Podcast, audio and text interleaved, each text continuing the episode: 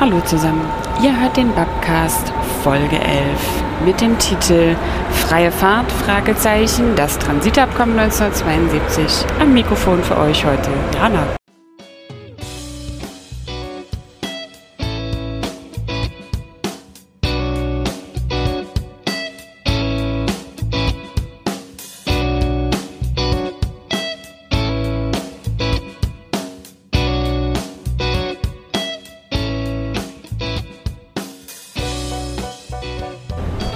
Zuhörerinnen und Zuhörer, herzlich willkommen zur neuen Babcast-Folge. Ihr habt es schon erkannt, ich bin heute draußen unterwegs und zwar auf einem Bahnhof, auf einem ganz bestimmten, nämlich auf dem Bahnhof Friedrichstraße hier in Berlin. Freie Fahrt, Fragezeichen, das Transitabkommen 1972, das ist der Titel der heutigen Folge. Das Transitabkommen wird in diesem Jahr 50 Jahre alt und ich habe mir mal die Frage gestellt, Warum war das Abkommen eigentlich so wichtig? War es überhaupt wichtig? Und was hat es eigentlich verändert im Vergleich zu vor 1972? Ich bin natürlich nicht alleine. Ich habe mir einen Gast eingeladen und diesen Gast gehe ich jetzt mal in seinem Büro besuchen.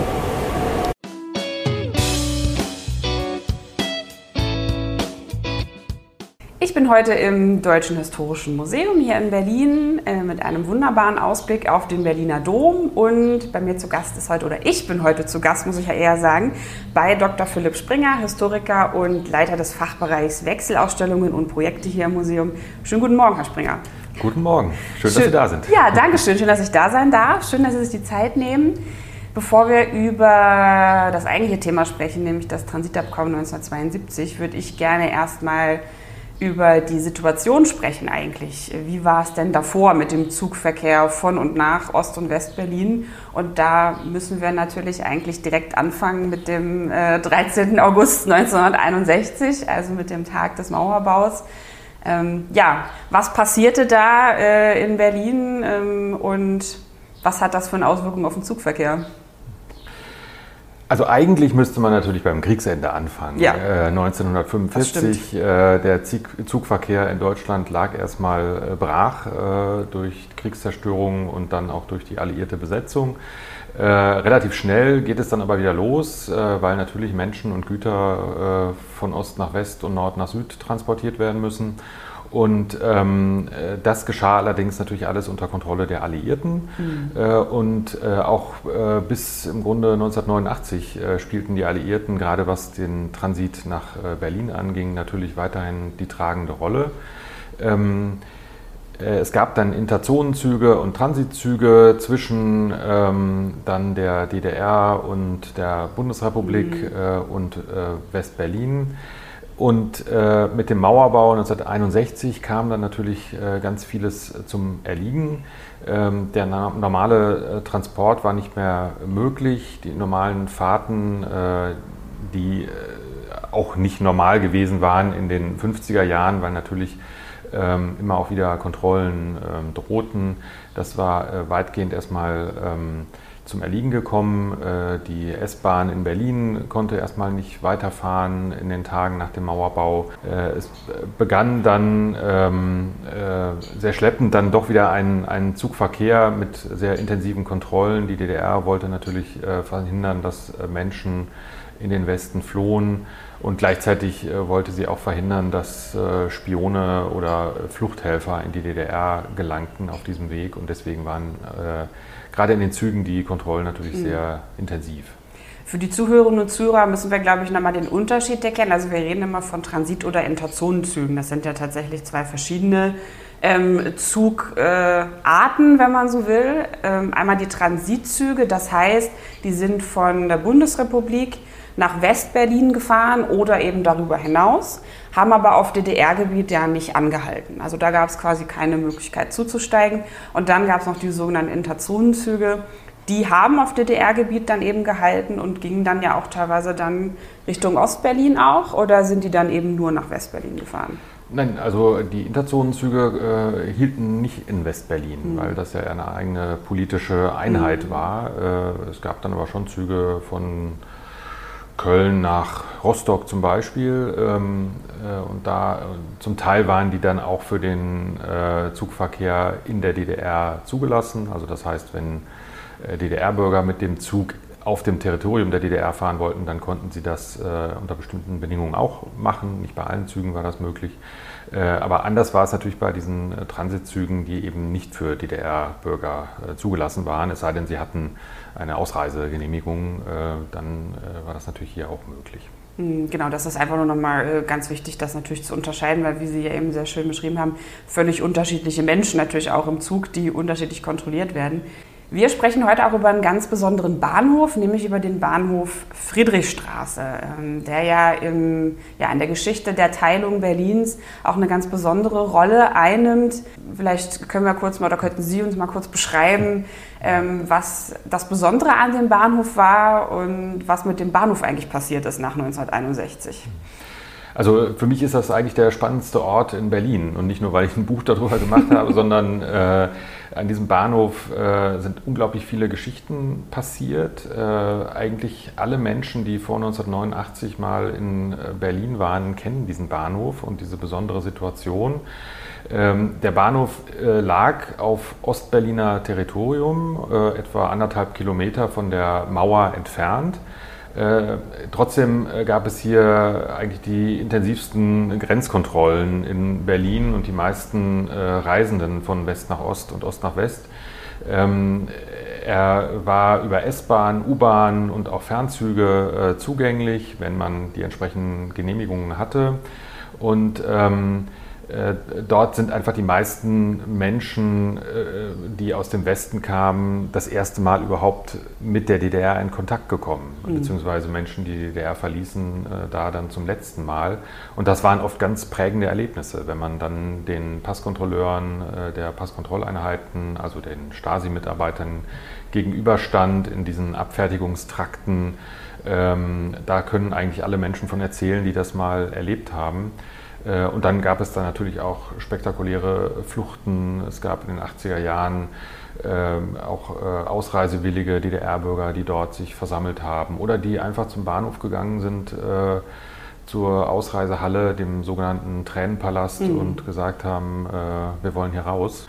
Und eben auch aus Stasi-Sicht ein ganz besonderer Ort, weil man da ganz viele Menschen kontrollieren konnte. Ähm, äh, man, man, hatte einen unglaublichen Personaleinsatz da, verschiedene Diensteinheiten waren dort stationiert, äh, aber auch andere äh, Organe, Zoll, Transportpolizei, Transportpolizei die genau. NVA, also die Grenzsoldaten waren natürlich da auch am Bahnhof. Und trotzdem fand dort der, der Kontakt zwischen Menschen aus Ost und West statt. Mhm. Ähm, und das macht den Ort eben zu einem so besonderen, wie ich mhm. finde. Das ist natürlich auch das Besondere an Berlin oder eben damals an Ost- und Westberlin, die S-Bahn. Die fährt ja trotz Teilung und trotz dann letztendlich auch Mauerbaus, mit, Sie hatten es ja schon gesagt, auch mit Kurzunterbrechung, durch Berlin, also tatsächlich durch Ost- und West-Berlin und verbindet ja quasi beide Stadtteile miteinander. Und nun ist Mauerbau, die Grenzen sind geschlossen und dann entstehen ja auch sogenannte äh, Geisterbahnhöfe. Das hat der ein oder andere äh, von euch, liebe Zuhörerinnen und Zuhörer, vielleicht auch schon mal gehört, diesen Begriff. Also Bahnhöfe, an denen dann die S-Bahn zum Beispiel auch nicht angehalten hat. Ja, kennt man von der U-Bahn äh, vor allen Dingen auch ähm, an der einen oder anderen Stelle. Das heißt aber, an der Friedrichstraße theoretisch ist die S-Bahn dann ganz normal weitergefahren. Genau, und die äh, U-Bahn auch. Also die vergisst man immer ein bisschen dabei, ja. aber äh, es sind eben viele Menschen, wenn man jetzt von Kreuzberg oder Wedding äh, zum Bahnhof Friedrichstraße oder äh, nach Ostberlin wollte, dann hat man eigentlich die U-Bahn eher genommen. Mhm. Äh, und man konnte auch als Westberliner den Bahnhof Friedrichstraße als Umsteigebahnhof benutzen. Also mhm. wenn man von Kreuzberg zum Bahnhof zu wollte, dann konnte man mit der U-Bahn bis zum Bahnhof Friedrichstraße fahren, da einfach umsteigen, ohne äh, irgendwie... Ähm, einen Pass vorzuzeigen und dann in die S-Bahn nach äh, Westen steigen.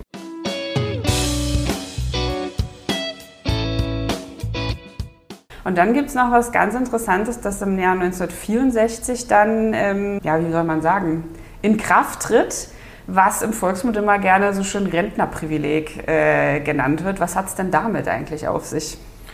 Ja, ähm, die DDR gestattete dann äh, eben 1964, dass eben äh, Menschen, die ein bestimmtes Alter erreicht hatten, Männer 65 äh, Jahre, Frauen 60 Jahre, dann eben doch in den Westen reisen durften.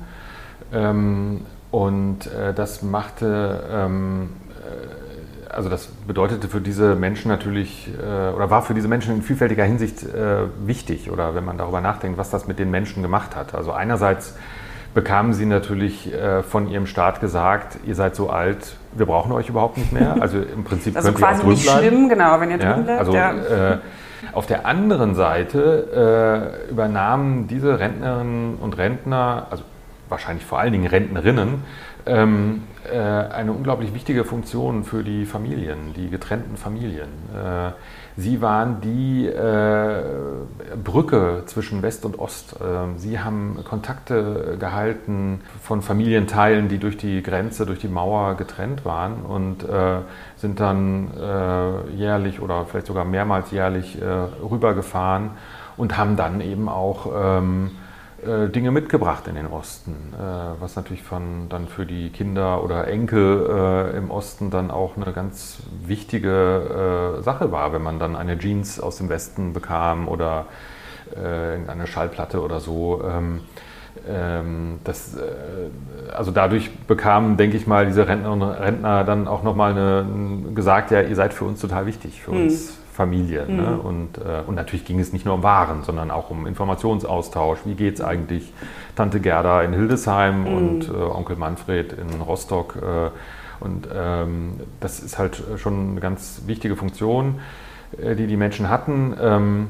das heißt natürlich aber, wenn es ein Rentnerprivileg gab und Rentner fahren durften, durften andere ja nicht fahren. Ne? Das ist vielleicht auch nochmal ganz wichtig zu erwähnen, dass die Reisebeschränkungen, die die DDR ihrer eigenen Bevölkerung auferlegt hat, ja doch sehr, sehr restriktiv waren.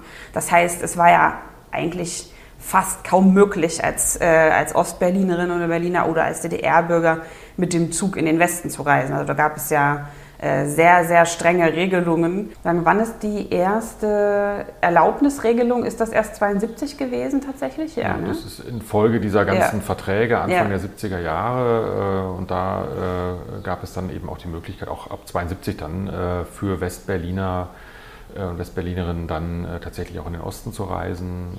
vorher diese Passierscheinabkommen, das waren immer nur kurze Phasen, zwei Wochen im Jahr, dann vielleicht nochmal zwei Wochen und so, aber äh, dass man dann eben äh, wirklich dauerhaft oder jedenfalls sehr viele Tage dann in den Osten und auch in die DDR reisen konnte, das ist dann erst ab 1972 der Fall.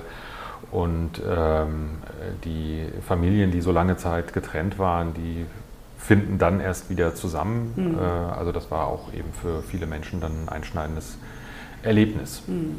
Naja, und für äh, die Ostberlinerinnen und Berliner und die DDR-Bevölkerung ähm, war es ja noch strenger. Da ist ja tatsächlich ähm, bestimmte, da gab es dann bestimmte, äh, ich sag mal, Anlässe, für die man nur reisen durfte. Also das waren Gebur 75. Geburtstage, Hochzeiten und auch selbst das ist ja auch erst im Zuge dieser Entspannungspolitik Anfang der 70er dann ähm, überhaupt erst in Kraft getreten und dann auch im Laufe danach erst aufgelockert worden. Das heißt, wer dann als äh, DDR-Bürgerinnen und Bürger im Zug saß, war tatsächlich eben in den meisten Fällen bis 1972 dann Rentnerin ähm, oder Rentner. Wir sprechen deshalb so intensiv über die Vorgeschichte, einfach damit man, also für euch da draußen zu Hause an den, äh, an den äh, Endgeräten, damit man eben einfach wirklich versteht, was, äh, was sich geändert hat nach 1972, was das eben für ein einschneidendes Datum war.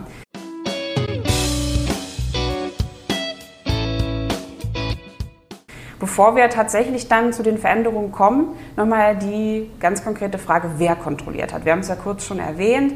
Die Stasi ist natürlich vor Ort, aber auch eben die Transportpolizei. Die meisten werden vielleicht mit dem Begriff nichts anfangen können. Ähm, das ist damals ja eigentlich die Bahnpolizei der DDR gewesen. Also die hatten die Aufgabe in den Zügen und Bahnhöfen der Deutschen Reichsbahn ja, für Ordnung zu sorgen, nicht nur das Gelände zu sichern, sondern eben auch die Züge, die Züge zu kontrollieren, die Reisenden zu kontrollieren, bei Unfällen äh, die Unfallstellen abzusichern. Also eigentlich alle Aufgaben, die eine Bahnpolizei so hat, aber natürlich auch die ganz besondere Aufgabe, eben die Züge von und nach ähm, Westberlin und nach äh, Westdeutschland zu kontrollieren, denn ähm, ja, da gab es ja auch immer die Sorge der DDR, dass dort eben Fluchten passieren. Und ähm, genau, immer in Zusammenarbeit mit der Stasi, mit dem MFS. Gab es denn eine bestimmte Abteilung von der Stasi, die da kontrolliert hat oder bestimmte ähm, ja,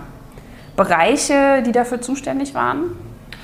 Ja, das waren die Passkontrolleinheiten, abgekürzt PKE, ähm, äh, MFS-Mitarbeiter, also hauptamtliche Mitarbeiter äh, der Staatssicherheit, die dort am Bahnhof und auch an den anderen Grenzübergängen ihren Dienst getan haben.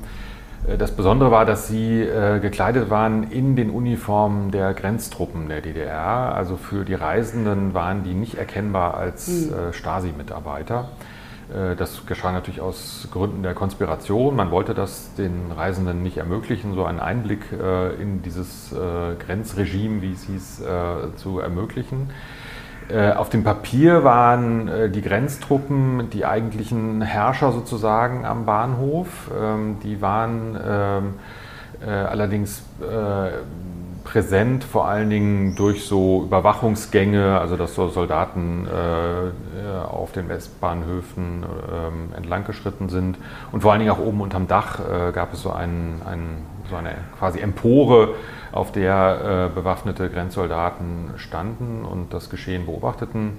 Aber die eigentlichen Herrscher am Bahnhof waren schon die äh, Passkontrolleinheiten, ähm, die äh, eben die Menschen kontrollierten. Ähm, die Pässe äh, und eben auch äh, Menschen abweisen konnten, die nicht einreisen durften. Und dann gab es aber noch viele verschiedene andere Organe da am Bahnhof. Also der Zoll spielte eine große Rolle, also die Durchsuchungen von Gepäck und so äh, hat der Zoll durchgeführt.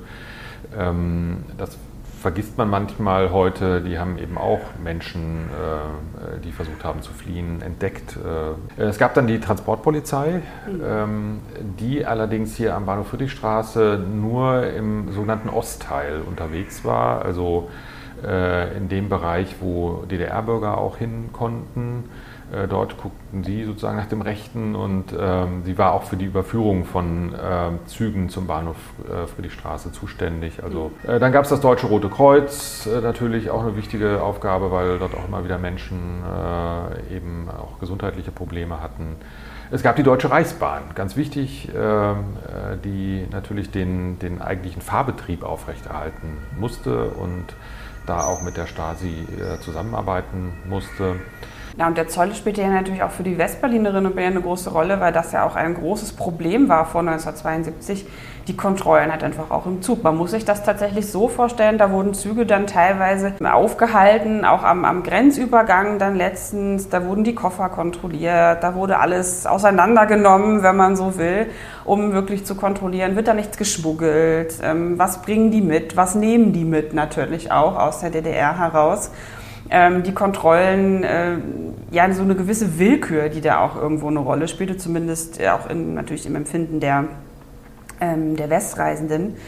Und das Gleiche gilt natürlich auch für die äh, Kontrolle in den Zügen. Ja, wenn man es äh, zusammenfasst, vielleicht die Situation vor 1972, ähm, Reisen sehr restriktiv, also nicht nur von Ostberlin in Richtung Westen oder aus der DDR in Richtung Westen, sondern tatsächlich auch in die andere Richtung.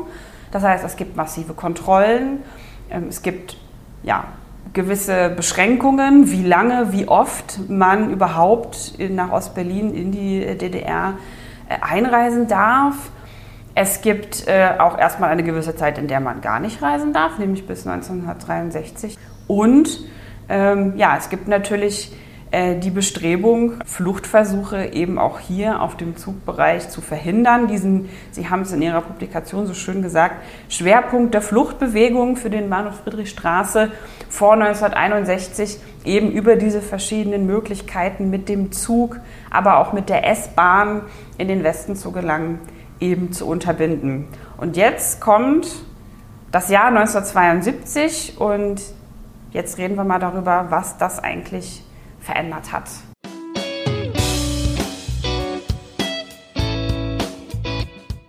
Dem Transitabkommen von 1972 geht eine Politik der Entspannung zwischen der Bundesrepublik und der DDR voraus. Der neue Bundeskanzler Willy Brandt bemühte sich um Annäherung. Auch eine Lockerung der Nutzung im Transitverkehr gehörte zu seinen Zielen. Die DDR wiederum versuchte so, international als Staat anerkannt zu werden und ihre ausländischen Verbindungen zu verbessern. Die deutsch-deutschen Vertragsverhandlungen mündeten schließlich im sogenannten Grundlagenvertrag, der im Dezember 1972 ratifiziert wurde. Das Transitabkommen tat bereits etwas früher, am 3. Juni 1972 in Kraft. Was beinhaltete es? Das Abkommen verbesserte den Zugang der Transitwege Straße und Schiene durch die DDR und zwischen der Bundesrepublik und der DDR. Der Zugang nach Westberlin wurde ebenfalls erleichtert Westberlinerinnen und Westberliner bekamen erstmals nach 1961 wieder erweiterte Reisemöglichkeiten. Dazu gehörten auch 30 Tage im Jahr, die sie Freunde und Verwandte in der DDR und in Ostberlin besuchen durften.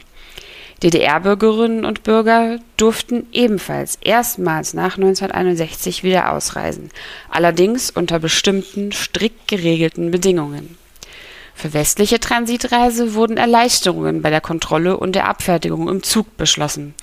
Unter anderem wurden die Kontrollhalte verkürzt oder gänzlich ausgesetzt und Durchsuchungen des Gepäcks, beispielsweise durch den Zoll, nur noch in bestimmten Fällen möglich. Insgesamt wurden touristische und private Reisen durch das Transitabkommen nach 1961 erstmals wieder großflächig ermöglicht.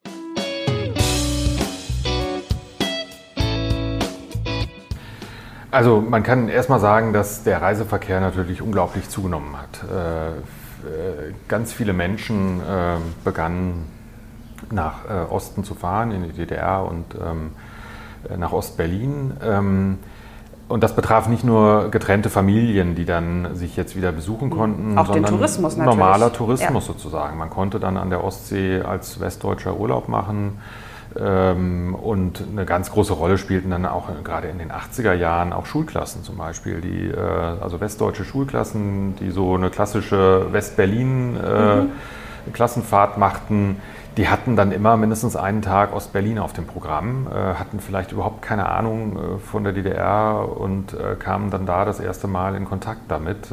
Aber das heißt, man sieht hier plötzlich ganz unterschiedliche Reisegruppen oder, oder Gruppen von Reisenden, mhm. die hier überhaupt unterwegs erstmals, ja. Mhm. Das ist tatsächlich was, was man wirklich in den Zahlen ganz eindeutig sieht nach 72, einfach diese Entspannung eben in der Reisepolitik. Es gibt Tourismus. Man kann jetzt leichter wieder in den Zug steigen, äh, in, nach Ostberlin fahren oder in die DDR fahren oder umgekehrt. Und ähm, ja, die Zahlen steigen einfach. Was bedeutete denn das jetzt für die, für die Kontrollpersonen? Mhm. Man hatte ja wahrscheinlich auch einfach einen erhöhten Personalaufwand. Ne? Also die Personalien aufgestockt, mehr Leute quasi eingesetzt, um diese Kontrollen durchzuführen, kann ich mir vorstellen. Also ich kann es nur für die, für die Transportpolizei sagen, da ist das genau ähm, eben dann der Fall dass eben vermehrt äh, die sogenannten also Zugbegleitkommandos, also die Menschen, die auch quasi im Zug kontrolliert haben, äh, Transportpolizei, dass da eben auch die ähm, ja, Kontrolldichte erhöht wurde eben zum Teil. Und das war ja bei der Stasi wahrscheinlich dann auch ähnlich, dass man mehr Leute dann beschäftigt hat. Ja, also die internen äh, sind die Klagen immer da, zu wenig Personal und mhm. wir brauchen mehr und so. Äh, man hat dann auch ähm, äh, reagiert, indem man äh, gerade auf dem nördlichen Teil also noch, äh, äh, also noch noch weiter sozusagen über den Tränenpalast hinaus auch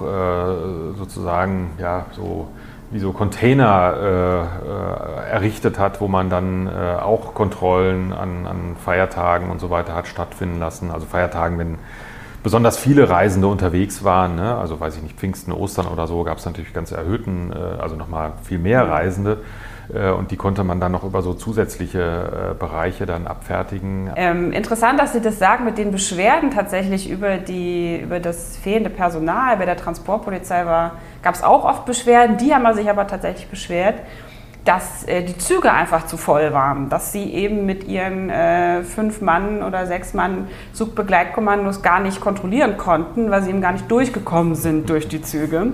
Äh, also jetzt die, wir reden jetzt über die Interzonenzüge natürlich, also ähm, da, wo dann eben auch dann nach 72 dann Ostberlinerinnen und Ostberliner und äh, DDR Bürgerinnen und Bürger fahren konnten, dass die einfach nicht durchgekommen sind, dass die keine Kontrollen vernünftig durchführen konnten in der Taktung, die vorgegeben war, weil einfach viel zu viele Menschen, das kennt man ja heute auch, äh, im Zug standen und das gar nicht, äh, gar nicht möglich war. Also das ist schon so eine ähnliche ähm, Beschwerderichtung, äh, die sich da ähm, ergibt.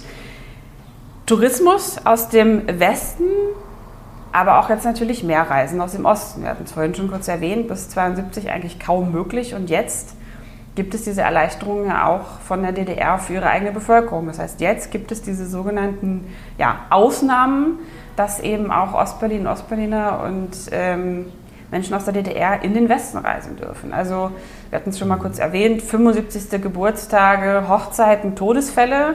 Die Liste wird im Laufe der 70er und 80er Jahre auch immer mal wieder erweitert. Aber auch da ist es natürlich jetzt nicht so, wie man sich das vielleicht vorstellt. Da fährt dann die ganze Familie, Vater, Mutter, drei Kinder, sondern auch das ist natürlich weiterhin beschränkt. Das heißt, ein Elternteil oder einer aus der Familie darf fahren und der Rest muss natürlich bleiben. Das hat einen Hintergrund. Fluchtverhinderung natürlich ähm, für Menschen, die eben noch nicht 60 oder 65 sind. Also dass dann eben nicht die gesamte Familie im Ernstfall sagt, wir bleiben drüben, sondern ja, dass man ein Pfand zurückbehält, wenn man so will, dass eben die Familie noch im Osten ähm, eben bleiben muss, aber nichtsdestotrotz eine, ja, überhaupt die Möglichkeit eben mal wieder den Zug ähm, zu nutzen. Wenn wir über Kontrollen sprechen, würde ich gerne nochmal Artikel 16 erwähnen. Das ist ja dieser, ja, eigentlich, wenn man über das Transitabkommen spricht, ist der bekannteste Artikel, nämlich äh, über den sogenannten Missbrauch der Transitwege. Ähm, was heißt denn das jetzt eigentlich genau? Also was hat äh, die DDR da jetzt eigentlich genau unter Missbrauch der Transitwege verstanden? Also ähm, für die ähm, DDR waren äh, die Transitwege ja quasi äh, eine Verlängerung der Grenze in das Territorium der DDR hinein. Das waren sowohl die Autobahnen äh, als auch eben äh, die Eisenbahnstrecken. Und da fürchtete sie eben immer äh, entweder, dass Menschen dort äh, die DDR versuchten zu verlassen oder dass eben irgendetwas Verbotenes hereinkam. Ähm, und Missbrauch der, ähm, ja, der, der Transitwege umfasste dann eben diese beiden Aspekte, also dass man eben entweder die Transitwege nutzte, um zu fliehen, also sich im Zug zum Beispiel zu verstecken, äh, in der Zugtoilette oder unten drunter oder im Gepäck oder wie auch immer. Äh, oder äh, dass eben von Westen irgendetwas hereinkam oder irgendjemand, den man nicht haben wollte. Also mhm. das sind natürlich, also an Spione denkt man natürlich da. Es gab ja auch natürlich auch vom Westen aus Versuche, mit Hilfe von Spionage zu ermitteln, was in der DDR los war. Ähm, äh, das war das eine, ähm, äh, aber natürlich auch Fluchthelfer. Also äh, die haben ja auch eine besondere Geschichte in der deutschen Geschichte. Also ähm, gerade in dem Fall war es ja auch, ähm, wenn ich das kurz ergänzen darf, also gerade was Fluchthelfer angeht, also als Transitreisender, das heißt also als, weißt du, also Bundesrepubliksbürger im Transit nach Westberlin, ähm, Im Zug war das ja eher dann weniger das Problem, aber wenn man es jetzt auf der Autobahn zum Beispiel sieht, also auch Kontakt zu Ostbürgerinnen und Bürgern einfach verboten. Also da eben, um das auszuschließen, ähm, dass da irgendwelche Mitfahrgelegenheiten oder Kontakte sich ergeben. Also das wäre dann ein ganz klarer Missbrauch eben dann gewesen, ähm, dieser Transitwege. Mhm. Ja, oder auch ähm, das Verteilen von irgendwelchen Schriften in den Zügen, ne? dass mhm. man einfach ähm, äh, etwas abgelegt hätte oder so, was gegen die DDR äh, äh, gerichtet ist oder so. Auch das wäre so ein Missbrauch äh, gewesen. Was tatsächlich eines der häufigsten Dinge ist, was die Transportpolizei aufgelistet hat in ihren äh, Transitberichten, also die immer monatlich geführt wurden, was sozusagen auf an Vorkommnissen geschehen ist. Und da ist tatsächlich genau das eben aufgeführt. Also was ist an Erzeugnissen liegen gelassen worden? Eine Bildzeitung oder ein Spiegel ähm, teilweise auch ähm, mit sehr provokanten äh, Titeln. Also ich kann mich da ähm, an eine Schlagzeile erinnern, Fopo-Schikane und diese Zeitung lag dann aber komischerweise im Dienstabteil äh, der Transportpolizei. Also das sind tatsächlich genau solche Dinge, die eben aufgeschrieben wurden. Die DDR oder die Staatssicherheit sah halt in all diesen Dingen äh, die Gefahr, dass der Feind irgendwie versucht, also das, was sie unter Feind verstand, äh, mhm. Äh, die DDR anzugreifen. Und äh, das glaube, macht es so. Politisch-ideologische Diversion in Häkchen ist, glaube ich, so das, das, das Wort, was in dem Zusammenhang immer ganz oft fällt in den Akten. Ne? Ja, und äh, natürlich fragt man sich ja immer, was, das ist ja absurd. Also, Klar. wieso hat, also die haben dann da eben Listen, wo dann die ganzen äh, Zeitschriftentitel aufgeführt sind. Ne? Und was hat sowas wie Automotorsport, äh, was stellt das für eine Gefahr für die DDR dar?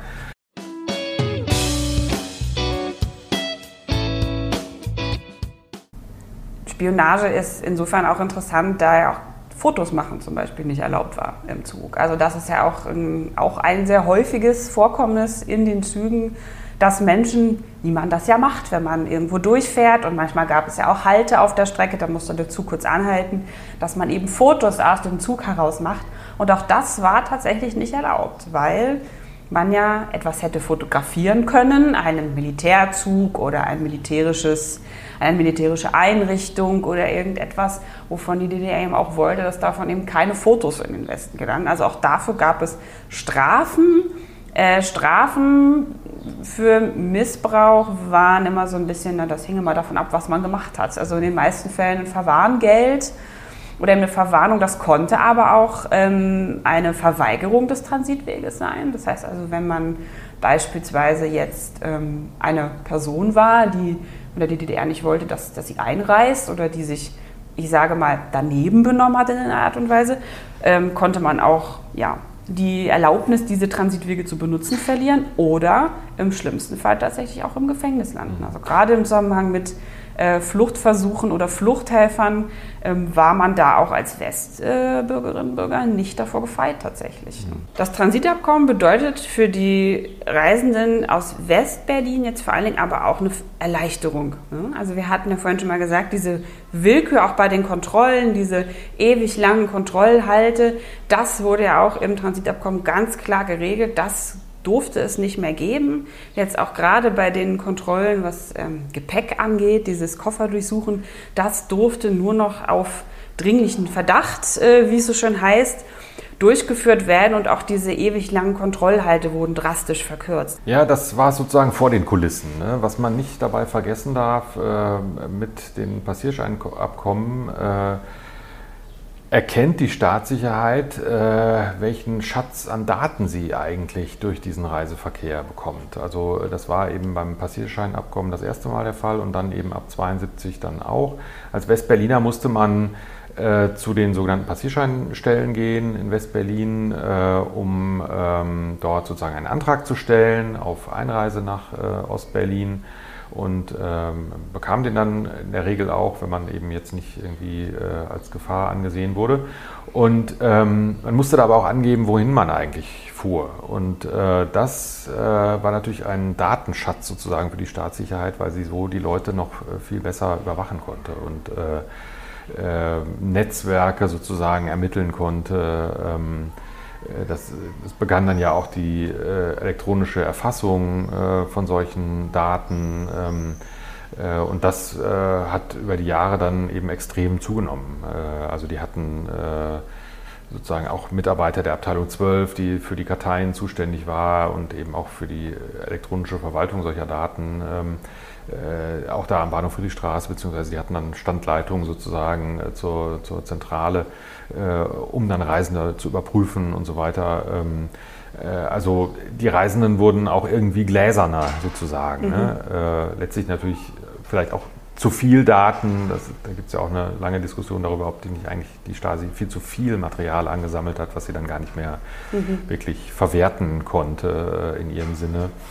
Ähm, aber gerade hier bei diesem Reiseverkehr sind eben sehr viele solcher Daten äh, gesammelt worden, ne? was eben der normale Reisende ja nicht mitbekommen mhm. hat. Eine Sache, die, wenn man über das Transitabkommen spricht, auch immer wieder ähm, aufkommt, ist das schöne Wort Transitpauschale. Ähm, die DDR hat sich das ja relativ gut bezahlen lassen. Das heißt, ähm, sie hat das ja nicht nur aus reiner Nächstenliebe oder aus reiner Entspannungspolitik gemacht, dass sie eben diesem Transitabkommen zugestimmt hat, sondern das hatte für sie ja auch einen ganz handfesten Nutzen, nämlich Geld. die DDR brauchte Devisen, um äh, Waren im Westen einkaufen zu können. Und ähm, da bot sich das natürlich an, dass man sagt, wir ermöglichen euch den Transit und ihr äh, im Westen bezahlt uns das eben dann auch. Äh, und natürlich auch mit dem, äh, mit dem Zwangsumtausch, den mhm. die Reisenden zahlen mussten. Also, also äh, die DDR verlangte von Reisenden äh, Westgeld für die Tage, die man sich in Ostberlin und in der DDR aufhielt. Ähm, das äh, änderte sich teilweise die Höhe, aber war natürlich dann auch nochmal eine gewisse Hürde für viele Menschen, dann auch in den Osten zu reisen, wenn man das Geld vielleicht gar nicht dafür hatte.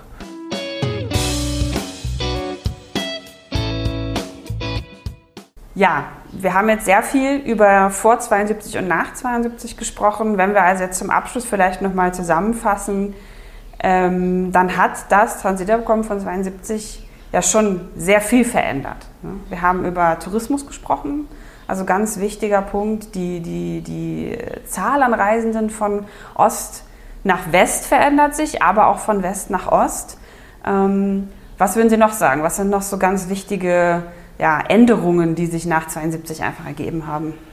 Ja, ich finde das Entscheidende, dass es wirklich äh, eine, eine, Bedeutung für den Alltag der Menschen hatte. Ne? Das ist jetzt nicht irgendwie nur so ein Abkommen, was irgendwo. Rein auf politischer Ebene ja, wirkt. Was vielleicht auch für Entspannung sorgt und so, was auch gut ist. Aber hier haben die Menschen wirklich konkret erfahren, was es heißt, wenn man Gespräche führt und sich einigt äh, äh, und. Ähm, äh, dann zu so einer Lösung kommen, die sicher auch äh, viele Pferdefüße sozusagen hat, aber mhm. ähm, äh, trotzdem eben vielen Menschen Erleichterung bringt. Und sie hat, äh, dieses Abkommen hat dann eben auch dazu geführt, dass nicht nur äh, Familien wieder zueinander äh, kamen, die eben lange getrennt waren und dadurch vielleicht auch den Zusammenhalt dieser Familien gestärkt hat, sondern gerade auch Menschen, die eben überhaupt keinen Bezug zur DDR hatten. Also ähm, wenn man äh, irgendwie in Westdeutschland lebte, keine Verwandten im Osten hatte, dann ähm, äh, nutzte man jetzt vielleicht die Chance, dass man leichter mal nach Ostberlin fahren konnte, sich das da alles anschauen konnte, äh, vielleicht dann sogar nochmal wieder kam und vielleicht Menschen kennenlernte äh, und sich mit denen anfreundete. Ähm, äh, also da sieht man, wie wichtig dann dieses Abkommen äh, war, äh, letztlich auch die Teilung zu überwinden. Ne? Ähm, also auch für Frieden zu sorgen und eben die Teilung zu überwinden. Also da spielte das sicher eine ganz große Rolle und gerade dann natürlich auch für die Westberlinerinnen und Westberliner, ähm, die dann endlich mal wieder sozusagen rauskamen aus ihrer Insel oder von ihrer Insel runter sozusagen äh, insofern ist das Transitabkommen wirklich auch ein, finde ich, ein Meilenstein äh, äh, auf dieser Annäherung, auf dieser Politik der Annäherung gewesen, also auf diesem Weg dorthin.